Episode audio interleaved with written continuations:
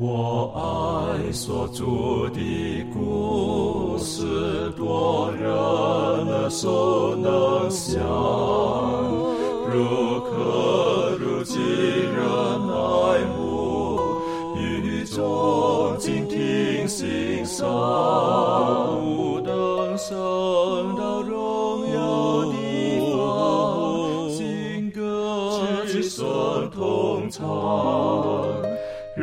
就是主的故事，永远传讲不完。我很难说那故事，永垂不朽传万代，在天仍然的诉说主耶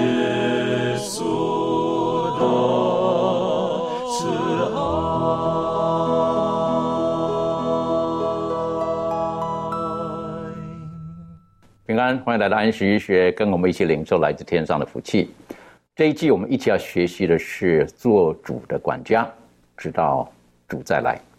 那今天我们第一课呢，我们就要首先对自己认识，我们在上帝的家里面，我们的身份、我们的责任，还有上帝跟我们的关系到底如何。在进入我们这一季的学习之前，我们还是恳求真理的圣灵保惠师亲自的教导我们。在我们进入学科研究前，我们一起低头。我们特别请云凤为我们做开始的祷告。好，我们大家一起低头闭目，献上祈祷。亲爱的天父，我们感谢赞美您的恩典，谢谢您赐给我们生命气息，能够在你的面前，也感谢你创造天地万物，给予我们管理者的身份。父啊。我们恳求你圣灵能够帮助引导我们，让我们在这个世界上能够做你忠心的管家，让我们无论在金钱上，在我们的工作上，以及在我们的服饰上，都有你圣灵的同在与帮助，引导我们，让我们能够行走在你的正路之上，不偏左右。天父，我们这样同心合意的祈求祷告，不配，乃是奉我主耶稣基督得胜的名求。阿门。所有的基督徒，当我们打开圣经创世纪第一章的时候，我们就知道整个天地万物都是神所创造的，包括你我都是上帝所创造的。既然上帝创造了这个世界，也将我们放在其中，上帝的目的是什么？而我们每一个人在这个地球当中，我们的身份又是什么？那我是觉得很重要的，在圣经当中有一个很重要的概念，就是。关系，我们跟创造主的关系如何？我们跟我们周遭的弟兄姐妹或家人的关系，甚至邻里的关系如何？还有，我们与上帝所创造的所有的大自然的万物的关系到底如何？如果关系建立在一个正确的基础上，那大家就能够非常的和乐。可是，如果这个关系起了变化，亦或是我们所确认的关系，在一个不正确的基础上，可能问题就会重生。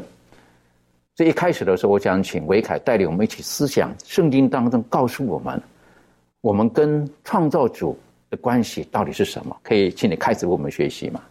好，那我想先带大家来读一段经文，在以佛所书的三章十四到十五节。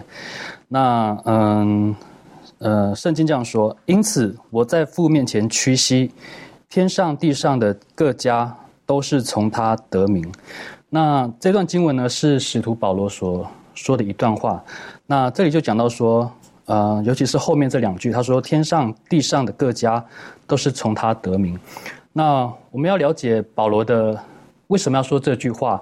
那我们要首先要先回到这个旧约时代，来看一下这个这段经文的背景。那在这个创世纪的十二章呢，我们可以看到很熟悉的，就是上帝在这里呢就呼召了亚伯兰，然后给他了一个应许。那我们来特别看这个十二章的一二三节。嗯，圣经这样说：耶和华对亚伯兰说：“你要离开本地、本族、本家，往我所要指示你的地去。”然后第二节说：“我必叫你成为大国，我必赐福给你，叫你的名为大，你也要叫别人得福。”然后第三节：“为你祝福的，我必赐福与他；那咒诅你的，我必咒诅他；地上的万族都要因你得福。那在这个创世纪创世纪十二章这里呢，这段经文当中呢，我们可以呃，除了可以看到上帝对亚伯兰的慈爱，那其实也可以看到一个合一的一个概念。在第二节，当上帝说：“我必叫你成为大国，我必赐福给你，叫你的名为大。”然后最后一句他说：“你也要叫别人得福。”然后呢，在第三节也一样。上帝对亚伯兰说：“为你祝福的，我必赐福于他；那咒诅你的，我必咒诅他。”然后讲完后，上帝又说：“地上的万族都要因你得福。”所以，上帝在这里呢，其实就已经非常清楚的指明了说，来自属天的福气、福分，或者我们所说的这个福音呢，是要借着亚伯兰和他的后裔来传遍各方，传给因罪而分散的各族各民的。但是到了后来，我们知道亚伯兰的后裔，他们似乎误解了这个上帝话语的原意，然后把这个美好合一的信息当成了自己的一个特权，认为说只有自己才配得拥有福音，而将其他人都排除了在外。所以回到我们一开始的这个章节，在以佛所书的三章十四到十五节，这里呢就再一次的点出了当时犹太人一个错误的观念。以及再次重申了上帝旨意的美好，就是说，要世上的每一个人都成为上帝大家庭当中的一份子，都能够享有这个属天的福分。那我们讲到这个家庭呢，以我们一般的观念来说的话，所谓的家人，最基本的、最基本就是与我们有血缘关系的人嘛，我们就叫他们家人这样子。那如果根据我们根据圣经的记载的话，追本溯源的话，我们都有共同的祖先，就是亚当跟夏娃。所以如果这样看起来的话，其实我们每一个人都可以算是有这个血缘关系的。但是在这个以佛所书里面，这个保罗所提到的家，我想是超越血缘的一种关系，是一种更紧密、更长久、更真实的关系。呃，我们可以回想到耶稣他在地上传道的时候呢，有一天这个耶稣的母亲，还有那耶稣的兄弟就来找他。那有人就在外面传话告诉耶稣说：“哎，耶稣你的家人来了。”但是耶稣却说：“谁是我的弟兄？谁是我的母亲呢？”然后他就讲了一句话，他说：“凡遵行上帝旨意的人，就是我的弟兄姐妹，就是我的母亲了。”那在这里呢，耶稣所说的就是上帝的大家庭的一个概念。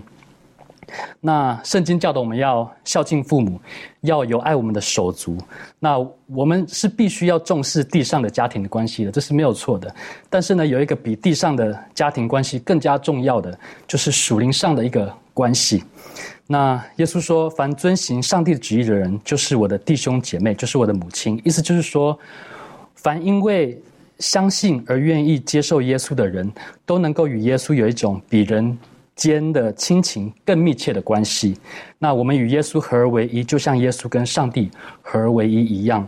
所以，即便我们在地上，呃，没有血缘关系，甚至我们互相不认识，但是因着这个耶稣基督呢，我们成为了天上家庭当中的一员，成为了天上的一家人。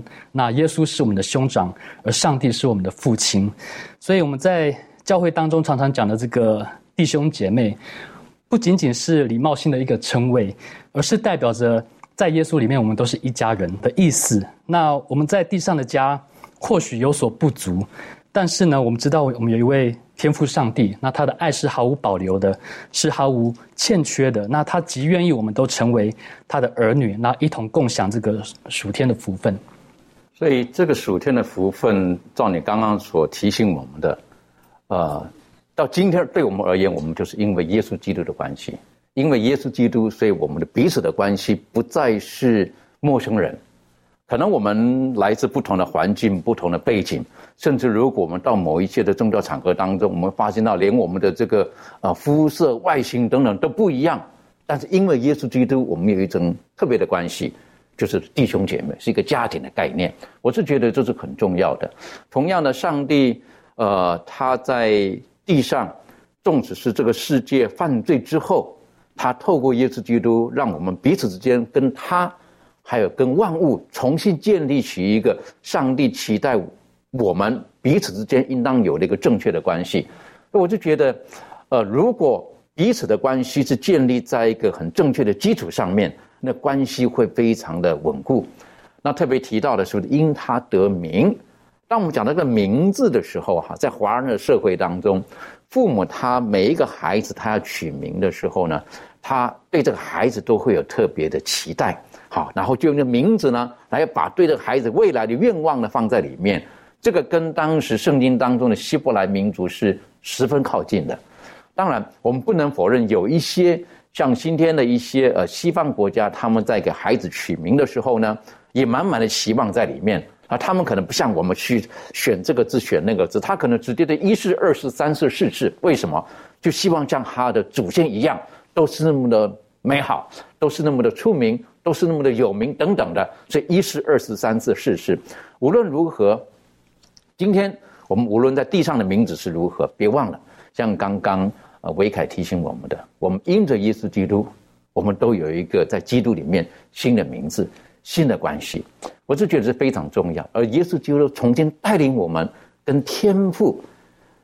呃，我们离开了天父这么远，他重新带领我们跟天父建立起一个正确的关系。这方面，庭轩有没有什么可以再补充或者分享的？嗯，对，我想就是像刚才呃维凯说到的，就是我们跟上帝重新建立的这个关系呢，会让我呃从几处的经文能够更深入的去体会。在这个出埃及记的三章十节，出埃及记三章十节呢，圣经就提到说，故此。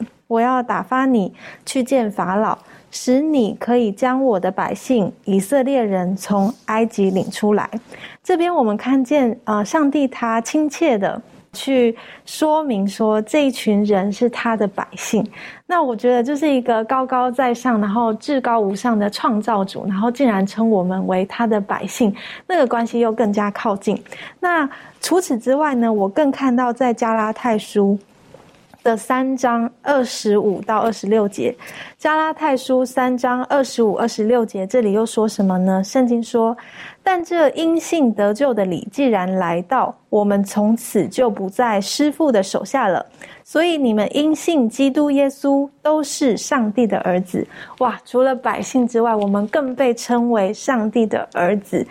那呃，当我知道说这一份的关系不再是呃造物主跟被造物之间的关系，它更亲密的展现出一个家庭之间的这种呃亲密的关系的时候呢，我就想到呃有一篇文章，就是我想大家可能都知道那个朱自清的背影，然后呢，他这里面其实形容的就是一个呃。朱自清的父亲，一个朴素真切的一种爱子之心，然后跟一个儿子的思亲之情，然后这样子的一个内容呢，其实，呃呃，对我来说是一个非常印象很深刻的，因为这个父亲呢，他虽然他呃不擅长对家人表达他的关爱。但是这个孩子他却可以很深刻的从这个爸爸的所作所为，能够去体会到，呃，这个对儿子的一个呃，就是亲情这样。那虽然我们可能，呃，东方的社会或者是我们现今的一个情况，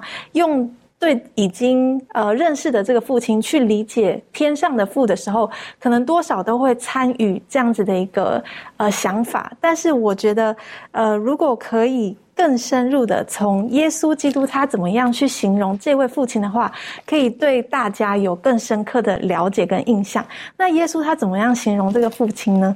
我们看一下约翰福音的第十七章，这边所提到的这个父亲，当他跟天父在祷告的时候，他的呃生命所。呃，彰显了他的父是一个完全的爱。呃，可能在我们生命当中的父亲，或是我们呃，就是肉身的这个父亲，对我们来说，可能有多多少少会让我们有一点呃却步或失望的一个情况。可是对耶稣来讲，或者是耶稣想要告诉我们的，我们这一位在天上的父跟我们的关系是一种完全的。那在十七章约翰福音十七章的时候。嗯，在圣经里头，嗯，在第二十呃十七章的二十四节开始，嗯，这边呢，他说：“父啊，我在哪里？愿你所赐给我的人也同在那里。”然后，呃，叫他们看见你所赐给我的荣耀，因为创立世界以前，你已经爱我了。公义的父啊，世人未曾认识你，我却认识你。这些人也知道你差了我来，我已将你的名指示他们，还要指示他们，使你所爱我的爱在他们里面，我也在他们里面。然后呢，甚至在这个第二十三节的后半段呢，他这里也提到说，也知道你爱他们。如同爱我一样，哇！这是创立世界以前就已经存在的这份爱。我想我们应该是非常的惊叹跟惊呼的。所以，呃，从这个经文里头呢，真的是让我们非常被鼓舞。这也是在这个非常冷漠而且敌对的世界当中看到的最美好的福音。的确，哈，这个从圣经当中，我们常常可以得到提醒、鼓励、安慰。而我们知道说，上帝称我们为他的百姓。而更称我们为他的孩子，等于说这种家的这个概念，我是觉得非常美好。我想请问立伦哈，在现实的社会当中，我们的期待是这个样子，可是真的可以是像我们所想象的，呃，彼此之间的关系真的就像一个家人，然后没有任何的距离啊等等。我是觉得，呃，这方面你有什么可以补充和分享的？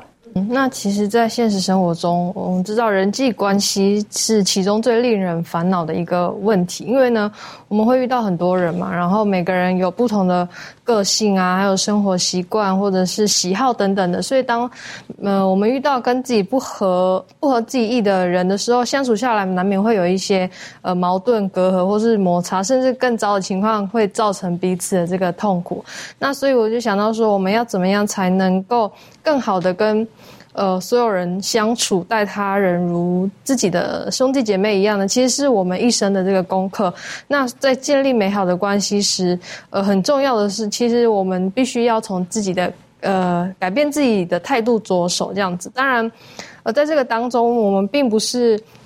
必须要自己去摸索、摸索、寻找这个解决的这个方方式，因为呢，我们知道我们有耶稣基督，他是我们最好的导师，是我们最好的榜样。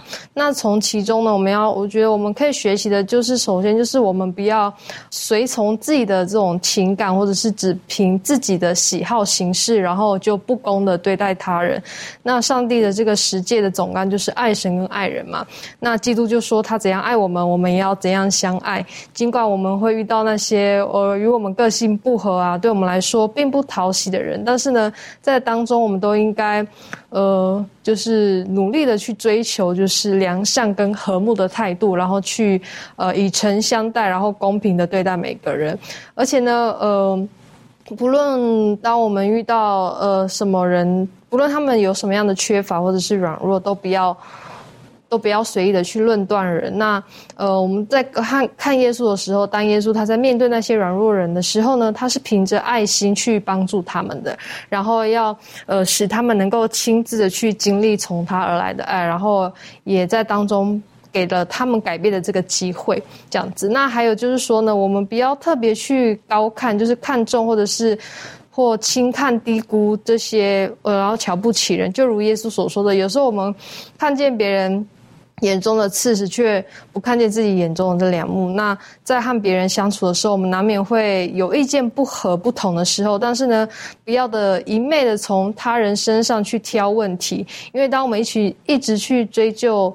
对与错的时候呢，往往会让关系更恶劣。而是要学会，我们先来到上帝的面前，寻求他的帮助。然后，当我们明白上帝的心意的时候呢，然后就按着他的要求去实行。那有时候呢，我们也要学会，就是呃，站在他人的这个角度去看事情，就是设身处地的去思想、去分析。如果我们转移一下我们的思想的时候，其实，在跟自己不同的人相处的时候，其中一个优点就是说，我们可以在他们的身上学习他们的长处，而呃，在这样子互相学习上呢，然后可以补足彼此的这个缺乏，然后在这个彼此就是互相学习的当中呢，其实也能够建慢慢的就是建立起好的这个关系。那当然，如果我们说一家人的话呢，面对不对的事情的时候，我们也不可以放任这样子，但是并不代表就是说我们必须。用那些偏激的话语跟呃行为来警戒人，而是说要以正确的态度去劝诫，然后帮助他们。我们要成为一个益于人的人，这样子。那人与人之间产生的问题，本来就不是一个很简单的城市就能够解决的，因为它包含着。呃，每个人不同的故事啊，情感跟情绪，那很重要的一点就是说，呃，在这个当中，我们虽然不同，但是同样都是被主所爱的。所以呢，其实就某方面来说，我们既不同，但是我们又相同这样子。那当我们跟呃，那当我们与人有好的关系的时候，自然上帝也会。与我们有良好的关系，那这样子的关系是互相的。如果说我们没有，我们没有主在我们，呃，没有主的爱在我们里面的话，那我们要怎么懂得去爱，呃，与自己不同的人人这样子？那同理说，如果我们不愿去爱人的话，那我们要怎么去理解主爱我们的心？那。呃，我们在这个世上都是还在成长的儿女，那一生我们就是要不断的去经历主，然后不断的成长，然后让我们自己不只是在爱中领受上帝的恩典，也能够效法他的行为，然后使我们在爱上帝的这个路上呢，也能够学习去爱人，然后与他人有更好的相处。的确哈，在一个家庭当中，最重要的一个元素就是爱，还有彼此对待的那个态度。有的时候我们会发现到有一些人，他可能是有支配欲的，啊，他就觉得别人一定要照他的方式等等的，若不照他的方式，他就不高兴啊，或如何。可是，在一个家庭当中的时候，彼此的包容，彼此的公平的平等的对待，我是觉得这是非常重要的。其实我们刚刚所讨论到的哈，我们跟创造主的关系，我们因为耶稣基督，我们在基督里面，我们都是一家人。然后呢，我们想到我们跟邻里的关系。其实还有一个很重要的关系，特别在今天这个地球村当中，常常会看到很多科学家啦等等在探讨的，就是我们跟跟所处的这个世界世间一切所有的万物，我们跟这些东西的关系到底应该建立在什么样的一个正确的基础上面？这方面周瑜有没有什么可以带领我们思考的？好的，呃，我们首先来看一个经文。啊，诗篇五十篇十到第十二节，经上记着说，呃，因为树林中的百兽是我的，千山上的牲畜也是我的，山中的飞鸟我都知道，野地的走兽也都属我。我若是饥饿，我不用告诉你，因为世界和其中所充满的都是我的。诗人大卫在这里面抒发他的情感的时候，他在去诉说，他说大能者的上帝耶和华他。如此的告诉了他，将这一切都是属于上帝的。所以说，大卫，呃，在这个呃诗篇当中就记记录下来，上帝是这样的，以这样的为自称。所有的一切都是他的，因为他是我们的创造主。我们从圣经当中多出的经文可以知道，他创造了包括我们的人类，也说无论是天上、地上、海中和其中所充满的所有的一切，都是所创造的，并且他所创造的一切也都是属于上帝的。所以说，我们是作为一个被造者。这个世界上所有的被造物，你不论是有形的还是无形的，它全部都是被他所创造的。所以说，我们应该都是属于他的。我们跟他的关系就是一个创造和被造之间的一个关系，这样的关系也是非常美好的。圣大卫在准备要呃为上帝建殿的时候，他曾经这样讲过：“他说，看呐，我还住在香柏木的宫中，耶和华的约柜还在幔子里。在那一刻，他想要建殿。”但是呢，约呃那个拿单呢，首先说哦，呃你可以见，但是后来呢，上帝的话临到拿单，告诉他哦你不可以见，因为呃你手中流了很多的血。最后他说你的儿子可以见，你可以为这个事情做预备。从历代至上的第十七章开始，一直到最后，大卫都在为这个建上帝的殿所准备，所有的材料全部都准备好，甚至。他都已经设计好了每一块石头要放在哪里，他都已经凿的，都已经就是说只要拼装起来就可以了。所以说他预备很多。当他预备结束的时候，在这个历代之上二十九章的十三十四节，他这样讲到：他说我们的上帝啊，呃，现在我们称谢你。赞美你荣耀的名，他说：“我算什么？我的民算什么？你竟能竟能如此乐意奉献，因为万物都是从你而来，我们把从你而得的献给你。”大卫在这一刻，他因为这个时候也接近了大卫的呃，就是说晚年，用他的一生去与上帝的互动，他发现，上帝啊，这一切我虽然准备了这么多，呃，我的这个子民准备了这么多，奉献这么多，但是这一切。不是我的，这是上帝，是你的。我们只是把从你所创造的东西再一次献给你。所以说，这一刻，大卫他重新的思考了，哦，这些东西不是我。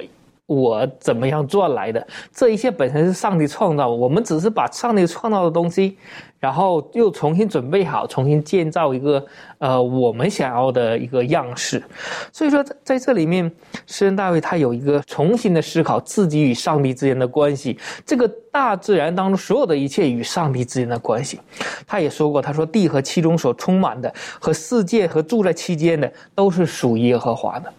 也说。今天我们所得到的一切，呃，好像我们住了房屋啊，或者说我们种了多少地啊，栽了多少树木啊。其实这一切我们只是一个管理权，而不是说有拥有权，因为这一切都是上帝所创造的。所以说，这个作者在这里面，他有这样的呼吁，他说，无论是富人还是穷人，在这一认知对我们都是非常重要的，因为上帝从起初创造了一切，他确实是所有被造物的合法的主人。这个被造物不单单是自然界，比如说能看见的山峰啊、树木啊等等河流，所有的这些。甚至看不见的什么空气啊，所有的一切都是他造的，包括我们人，他是我们合法的主人，因为他创造了我们，我们他也是我们的主人。所以说，这里他继继续讲，他说我们所拥的有拥有的一切，当然包括在我们自己也包括在内，都是属于上帝的。无论我们是通过什么努力啊、工作啊、勤劳啊，或者说栽种啊。得到的一切，如果不是上帝和他的恩典，我们将一无所有，也将一无是处。事实上呢，我们甚至不存，不会存在。也说上帝因为爱我们才创造了我们。呃，虽然说后来人类犯了罪啊，结局不是很美好，今天也是受罪的影响。但是上帝最开始创造人类的时候是无罪的，很完美的。所以说，他也是为了让我们享受上帝要给我们爱。而创造的人类，所以说我们的存在也是因为上帝的爱。所以说这里继继续说到说，因此我们必须始终认识到，从根本上讲，上帝拥有一切，包括拥有我们。这个是呃我们今天需要存，就是说内心当中存在的一个。我们与上帝之间的关系，我们与自然界呃和上帝之间的关系就是这样的。不要认为哦，这是我努力得来的，或者是怎么样。就像诗人大卫那样，其实是上帝的，我们只是把上帝的物拿过来，重新献给上帝一样。的确哈，所以从圣经当中，无论是大卫的诗、亚萨的诗，好，我们都看见他们都肯定天上地下所有一切能动的、不能动的，都属耶和华上帝。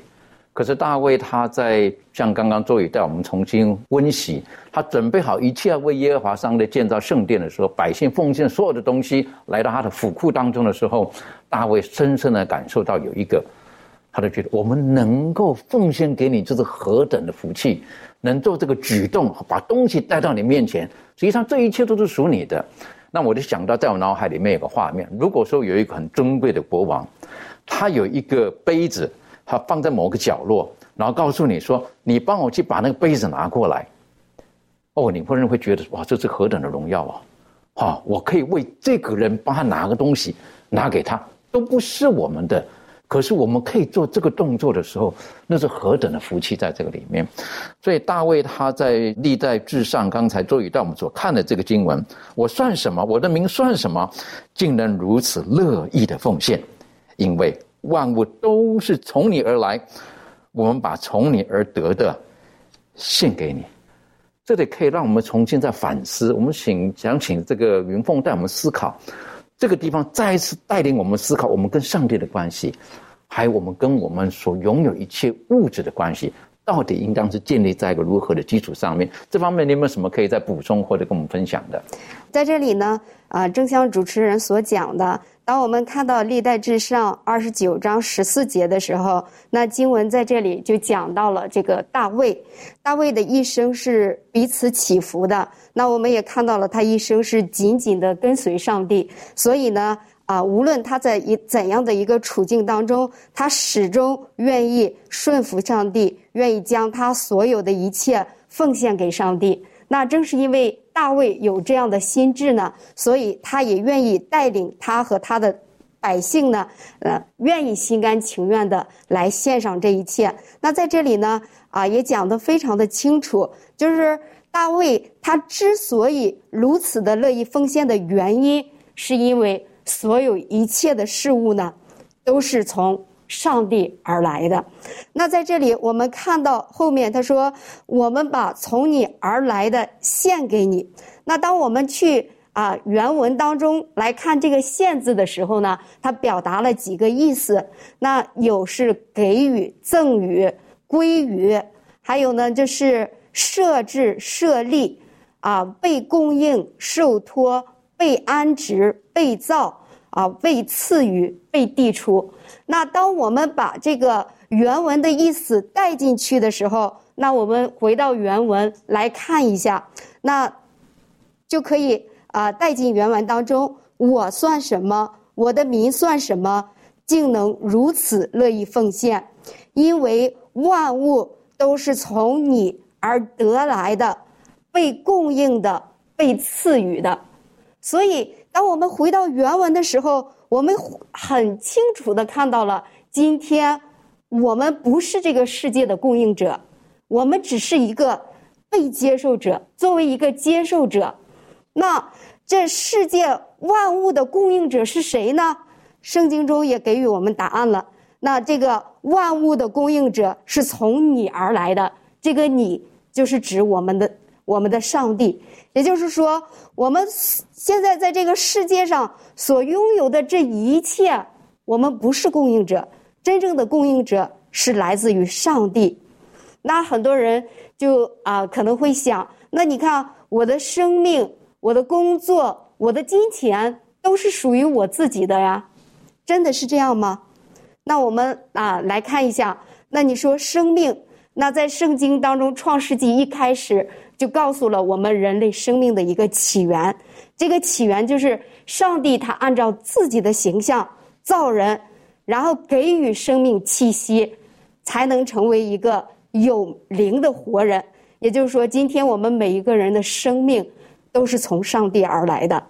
那关于金钱，那上帝赐予我们金钱，在这个地上作为一个管家，啊，让我们能够知道。如何来管理分配我们的金钱？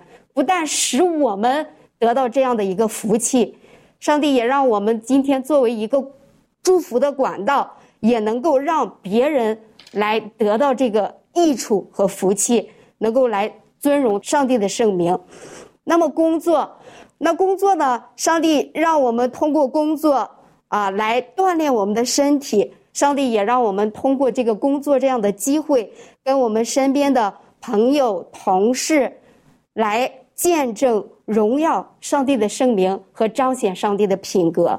所以，我们看，无论我们从哪个方面来讲，都看到了上帝是这个世界和宇宙的供应者。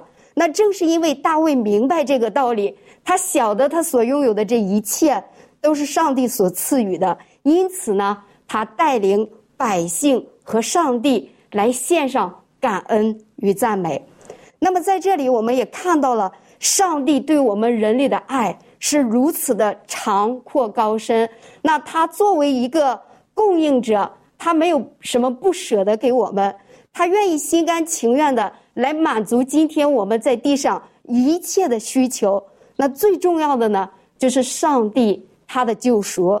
在罗马书八章三十二节，圣经记着说：“上帝既不爱惜自己的儿子，为我们众人舍了，岂不把万物和他一同白白的赐给我们吗？”也就是说，今天我们看到上帝对我们人类的爱，他的一个啊至高的点，就是他愿意牺牲他的独生爱子耶稣基督赐给我们，来救赎我们人类的罪。那这是上帝对我们人类表达爱的一个制高点。那今天啊，我们拿一个例子来做一个比方，也就是说，大家在恋爱的过程当中啊，都有谈过恋爱。然后在这个过程当中啊，如果说呃一个男生喜欢一个女生，那他除了说口头上的一个表达以外，他会啊买很多的礼物啊来向这个女生表达心意。那如果一个男生呃口口声声的说爱一个女生，他没有任何的这样的一个行动的话，那时间久了可能也会女生觉得，那为什么你只是说嘴上说爱我？而没有真正的实际行动呢？这是真正的爱吗？那在这里我们就看到了上帝他爱我们，他的行动是什么？他愿意今天为我们全人类的罪牺牲他的爱子耶稣基督的生命来拯救我们，这是他对我们爱的一个表达。那今天同样的，如果我们也爱上帝，我们是不是也愿意心甘情愿？把我们所拥有的一切献给上帝呢？那今天我们所拥有的这个东西的态度，就反映出了我们对上帝的爱的一个回应，对上帝爱的一个态度。的确好，你刚刚都带我们重新再思考一下，我们所有的一切一定不要忘记来源供应的是从天父那里而来的。所以，当我们有了这个很正确的观念的时候呢？我我们在奉献的时候呢，我们就不会觉得这是我的东西，我舍不得去割舍。其实上帝他赐给我们有许许多多的这种美好的祝福在里面，啊，当然最大的一个祝福就是他将耶稣基督赐给我们。除此之外呢，还有许许多多，呃，透过耶稣基督以及从创世开始，上帝供应给我们的这一切，这方面维凯有没有什么可以再补充的？好，呃，我想特别带大家来看，呃，在这个诗篇二十三篇，我们都很熟悉的，呃，一段经文。那这篇呃诗篇二十三篇呢，是大卫所写的诗歌。那我们就从这里来更深入的探讨一下，说上帝还有他如何供应我们，呃，无论无论是我们日常的需要，我们物质上的需要，还是我们呃心理上的需要。那我想大家都很害怕缺乏。怕三餐没有着落啊，怕没有钱，怕没有工作，怕我们人生失去了希望。但呃，我想我们每个人生命当中都有很多不一样的缺乏。那我相信这个诗篇二十三篇的作者大卫也曾经有一样的感受。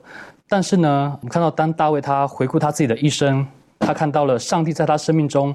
种种的奇妙作为，他就回想起自己小时候牧养父亲羊群的这个情况，他就领悟到上帝其实在自己的生命里面，也就好像牧人一样，细心牧养、照看着自己。所以大卫呢，就写下了这篇诗篇。他从这个被照顾者，也就是羊的角度，从羊的感觉来出发，那讲到这个牧人的看顾、保护，在他生命中每一个关卡所经历的上帝的眷顾跟引导。那使他能够走完这个人生的道路，那充分的表达了大卫对于上帝的赞美、感谢以及信赖。那我们也可以从这个诗篇二十三篇当中来一起学习。那首先我们看到诗篇二十三篇第一节就是说：“耶和华是我的牧者，我必不知缺乏。”那这一句呢，既是开头，其实也可以算是一个总结了。就是透过这一句话，大卫他非常简洁有力的告诉我们一个结论，就是说：若我们有耶和华作为我们生命当中的牧者的话，我们将不致缺乏。那。呃，上帝是如何供应我们的需要呢？在第二节就继续说，他说：“呃，他使我躺卧在青草地上，领我在可安息的水边。”那首先，我想我们人往往最先感受到的缺乏就是物质上的缺乏。那就好像牧人会带领这个羊到青草茂盛、到水水源充足的地方，让羊不会肚子饿、不会口渴。那我想，上帝他也知道我们的需要。他呃不会让我们渴，也不会让我们肚子饿。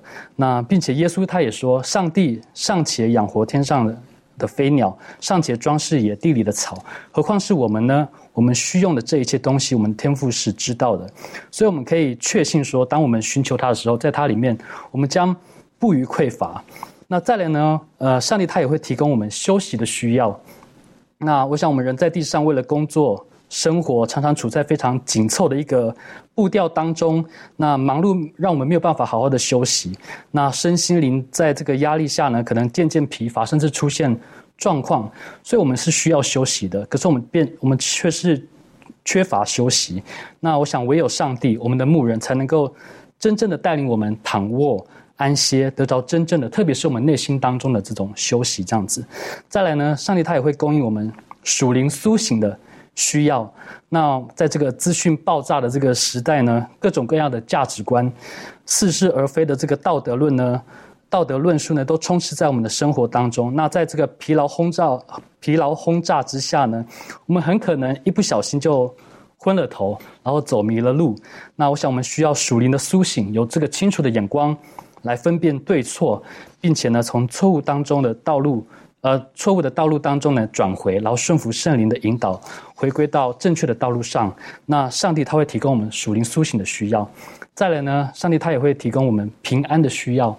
在这个二十三篇的第四节就说到：“我虽然行过死荫的幽谷，幽谷也不怕遭害，因为你与我同在，你的杖、你的杆都安慰我。”那我想，心里没有平安，是我们现代人最大的一个问题。之一，但很可惜的是，很多人想以自己的方式或者是世上的方式来寻求平安，但是这个不安感却好像是我们把石头丢在这个呃水中产生的涟漪一样，越扩越大。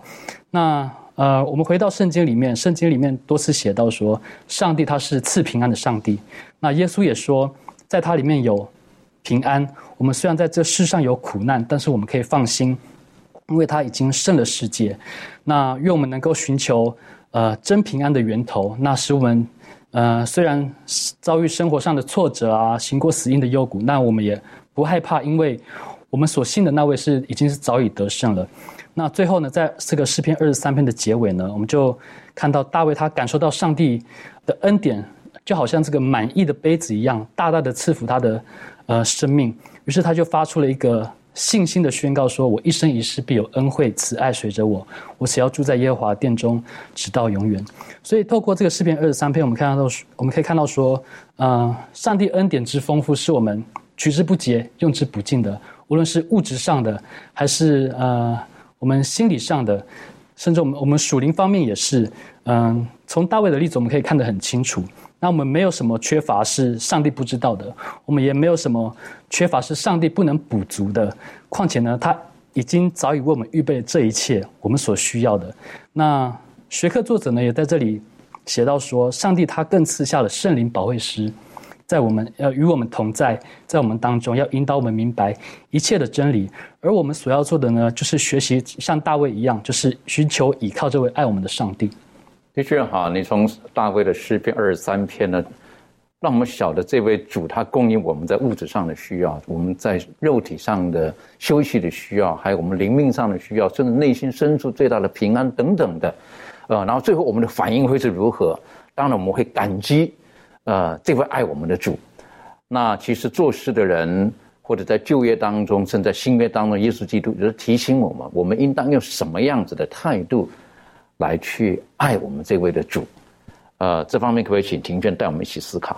嗯，好，那我们可以看两处经文。第一个经文呢是在《生命记》的第六章第五节，这边圣经就说：“你要尽心、尽性、尽力爱耶和华你的上帝。”嗯，然后呃，另外一个部分呢是在马太福音的第二十二章三十七节，这里一样提到说，耶稣对他说：“你要尽心、尽性。”敬意爱主你的上帝，哇！所以旧约、新约这边，呃，我们都可以看到关于这个要怎么样回应神对我们的爱的时候，上帝他呃提醒我们要尽心、尽性、尽意，甚至耶稣。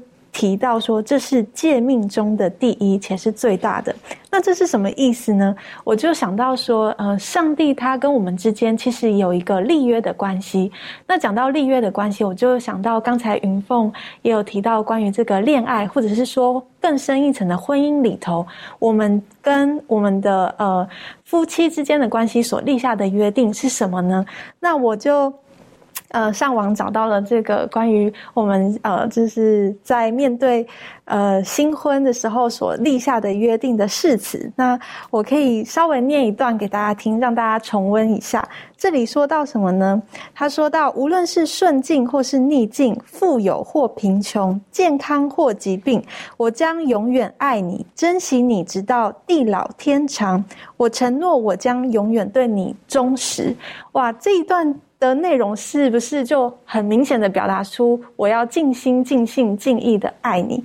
那这段经文里头其实也有涵盖了一个部分，就是虽然我的承诺是如此，但是我是不是真的可以做到？就是按着人的这种堕落的一个状态，是不是可以完整的做到呢？我觉得在这里头还是有待商榷。然而，这是我们的心意。所以，对于一个面对上帝他所给予我们的诫命，说到尽心、尽性、尽意爱上帝的这件事情，似乎是不太可能服从的。而且呢，在一个人类这种呃的这种罪性的状态下，我们没有办法一天二十四小时都保持这种心态。但是，违背上帝诫命又是罪。那我们应该要怎么做，而去履行这条诫命，而不受到谴责？那耶稣他在这里，我就看到在马太福音的第二十呃，刚才所读到二十二节、三十七节，前面这边呢，在三十六节的时候，这个法律赛人一个律法师就想要试探耶稣。然后呢，就问他说：“夫子，律法上的诫命哪一条是最大的呢？”哦，耶稣他就用这句经文来去回应这个法利赛人。那耶稣，我想在这里头，耶稣他也提醒到了这个法利赛人。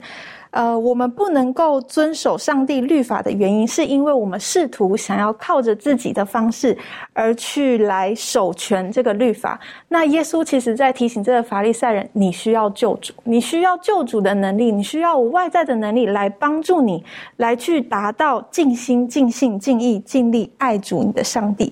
所以，一个没有被救赎，或者是心中没有圣灵能力存在的人，我们是根本无法靠自己的能力而去达到。这样子的一个完全，所以最作为一个基督徒的我们，我们已经从罪当中得到捷径，就是我们愿意接受上帝，我们愿意呃呃，就是因信靠基督，然后来成为我们的救主。当这样子的一个情况当中，我们仍然要不断的去寻求上帝帮助我们。那我就想到这个马可福音九章二十四节也有提到一个角色呢，他就是寻求上帝来帮助他的不幸。那我想我们应该也要用这样子的一个方式来寻求上帝。我们没有办法完全的做到这样的事情，但是我们可以寻求神。那所以我想在这样子的一个学习里头呢，我想。呃，可以求上帝天天的寻求他，让他成为我们生命的主，让我们能够啊成就啊所给我们的这个诫命，这样子。的确好，你刚刚特别提到了哈，这个尽心尽力，英文来讲的话，那个哦，全部的，啊，有的时候我们人还是很难的，啊，可是圣经当中其实也提醒我们，我们很具体的，我们怎么样去回应上帝对我们的爱，好，圣经当中教导我们，我们应该如何的用什么方式来去回应。我们对上帝的尊重跟他的爱这方面，立伦有没有可以跟我们分享的？好，那我们就看圣经有两处，他这里就有说到，我们应该要怎样回应与天父的爱的关系。首先呢，我们先看第一个圣经章节，是在生命记的十章十二跟十三节。经上记着说：“以色列啊，现在耶和华你上帝向你所要的是什么呢？只要你敬畏耶和华你的上帝。”遵行他的道，爱他，尽心尽性侍奉他，遵守他的诫命律例，就是我今日所吩咐你的，为要叫你得福。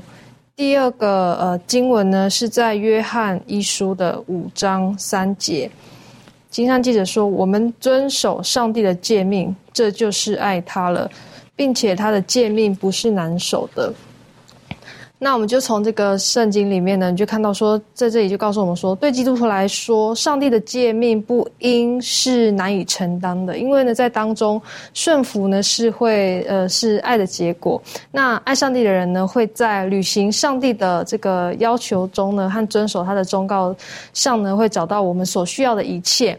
然后呢，上帝会亲自的赐予呃遵守他律法的人所需的这个力量。那么就有些人就会说，嗯，遵守律法法呢，就是律法主义。所以呢，我只要遵守，就是十诫总纲，就是爱神爱人就好了。但是呢，上帝呢就很明确的告诉我们说，我们必须通通过这个。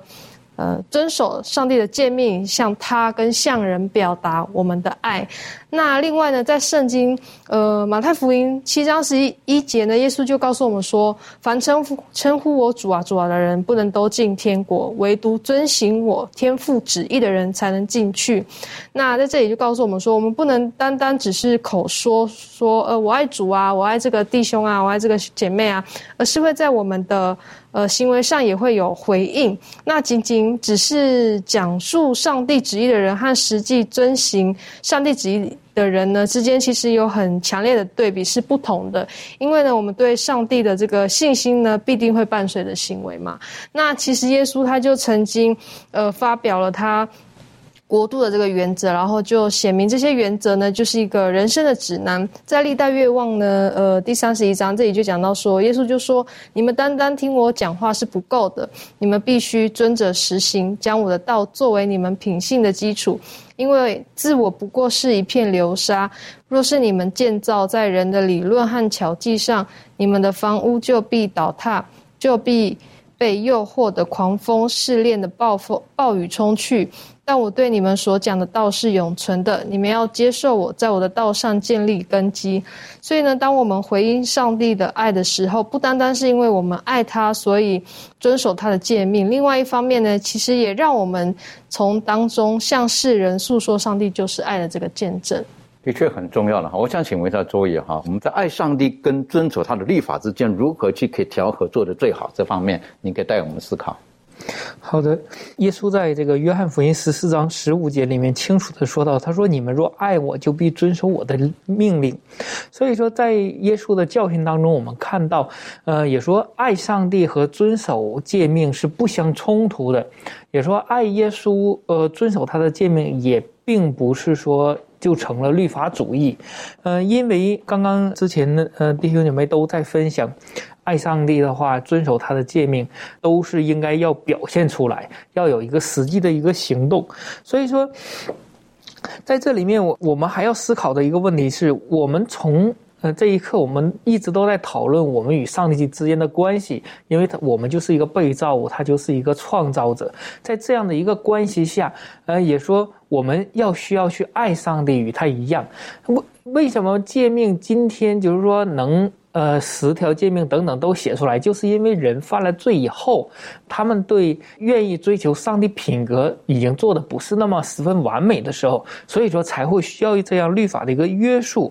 呃，在这个传道书当中也提到了，我们遵守他的诫命，这也是我们的一个本分。呃，我记得曾经有一个学者曾经这样讲到，他说。